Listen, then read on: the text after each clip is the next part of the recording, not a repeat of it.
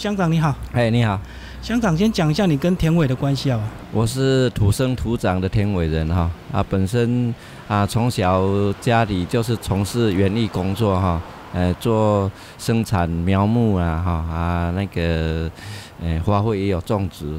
那过去的经历大概有哪一些？啊，我当了两三届的代表，两届的主席，哎，现在是第一届的乡乡长这样。一路这样从政，有家庭的因素吗？算是无意中的啦，也不是没有家庭的因素了，哎，真是。第一次想出来那时候有特别的原因吗？是有看到什么问题，所以想要发声，是吧？哎，本身哈，其实我们天尾乡是一个，哎，很淳朴的一个一个乡镇哈。啊，其实，呃。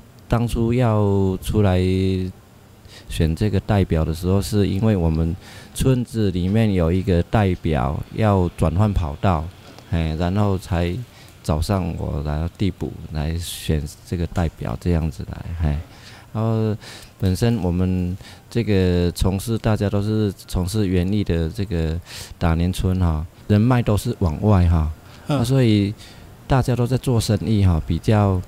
大家都比较对政治这方面比较没有兴趣了，哈赚钱比较重要，赚钱比较重要了，所以，哎，刚好才有这个机会轮到我这样。所以以前花卉是有大好的时候，对不对？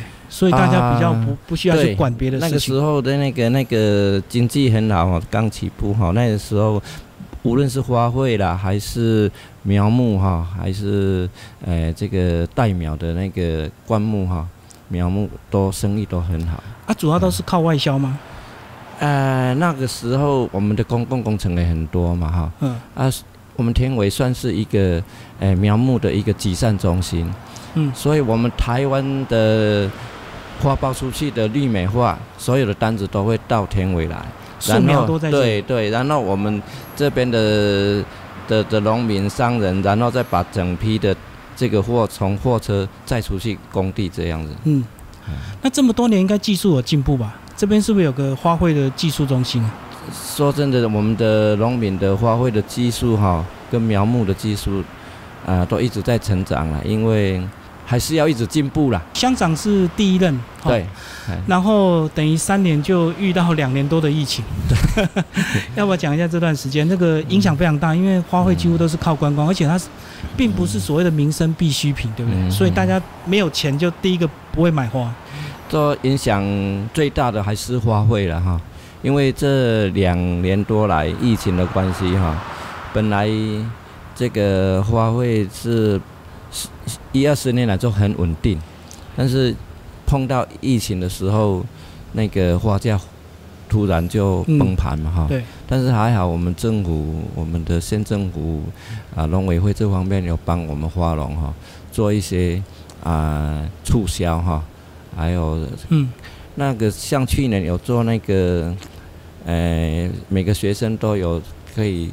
哎，带一个三百块的插个插个花拿回家哈。那一阵子有有帮忙促销到帮忙我们的花农，还好那个花农就稳定，花价就有一点稳定下来这样。嗯，那香港你自己有做哪一些比较特别的发想？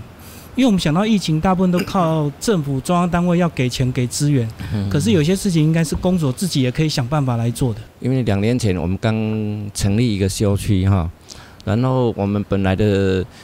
这个商圈有一个协会哈，就运作的很正常。然后两年前我们很努力的把这个休期通过以后，我们希望，呃，虽然是我们这个田尾是一个开放式的一个花园哈，没有密闭式，所以啊，我们两年前就开始疫情发生的时候，我们一直要打造一个，呃，很安全的一个旅游的一个。好，我们希望，呃，每个店家都能够，呃，把这个防疫的措施做得很好，呃，那希望来田尾是让游客安全的、很安全的来这边，呃，尤其都是室外哈，而且我们田尾是一个好像这个开放式的一个公园哈。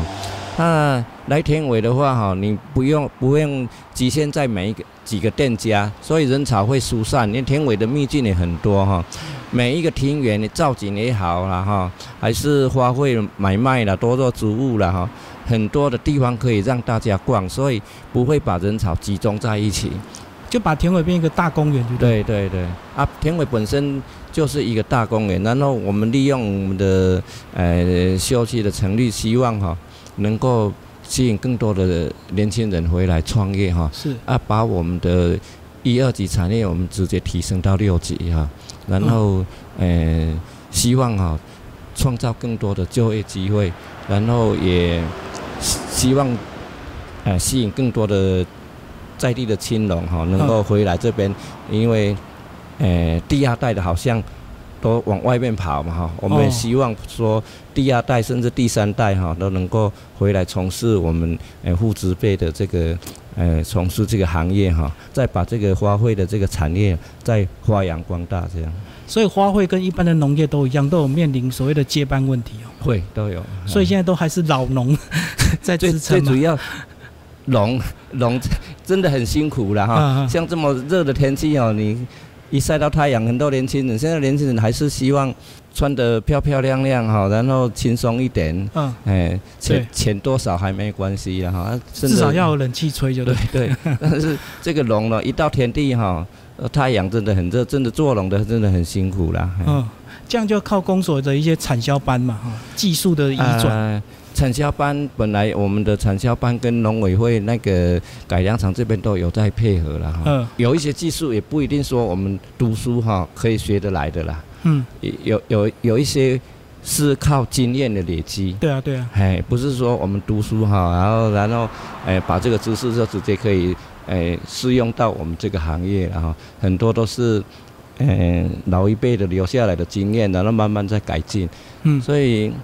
有有的时候，我们跟改良厂的教授啊，还有在探讨的时候，好像是互相在学习了哈。对。哎，但是最重要的应该是我们的这个农药的方面，这个这个知识是比较缺乏了，病虫害这一方面哈。啊，其他的不论是繁殖啦，还是培养这个技术，我们基本上，哎，那个都是水准之上。嗯。香港，要不要讲一下你任内有一些哪一些是重大的政策在推动？我刚就任的时候，就因为我们休息一直十几年一直没有办法申请通过哈。哦。哎，我们已经努力了十几年了，只有历任的三任的乡长已经努力了十几年都没有办法。然后刚好呃就任的时候就还好，我们有一些在地的。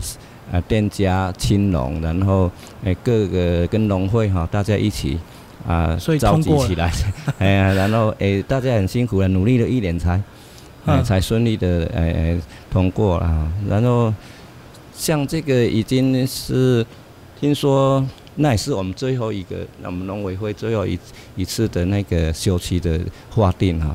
再来就没有了哈，是啊，所以所以划定之后就表示中央就会有专款资源，对不对？有有有，嗯，就对整个产业可以再升级。最主要是我们这边哈是小地都面积都很小，嗯，那如果休期划定的话哈，我们可以从事休闲产业的房的东西哈，可以很多合法化。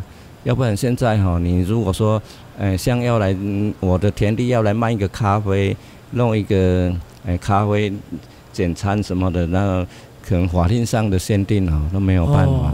如果休息的法定哈，我们可以做很多休闲的东西，都可以合法的申请。嗯嗯，哇，所以算是一个非常重大的一个政策的 通过。对对，嗯，那应该大家都很高兴啊，因为等于是他们的经营项目就可以多很多了。这个还是在努力啦，因为毕竟哈。我们的这个产业的生态哈，很多的店家他不愿意去改变，大部分都是盘商哈。然后你要转换成一个休闲的这个产业的话，其实要有很多的冲突啦。嗯。所以我们一直是休息，希望是第二代回来，对，比较轻松。哎，不用从事一级产业那么辛苦。对对啊，所以老一辈的哈，你要叫他去从事这个休闲的产业的话，他可能不想改变，也不习惯吧？对，不习惯。他本来我，呃，我我每天的营业状况都很好，我为什么要去改变？对，会怕，不想去改变。像像我们这边的老板，就是他想改变了哈。嗯。啊，所以还是要有一个心血哈。所以我们一直要如何哈努力让我们的第二代对年轻人回来，然后从教他们从事休闲的这个行业，然后希望能更多的来人来参与，然后把这个产业提升起来。所以这样工作就要有一整套的配套措施，人回来还要给他钱，还要给他技术。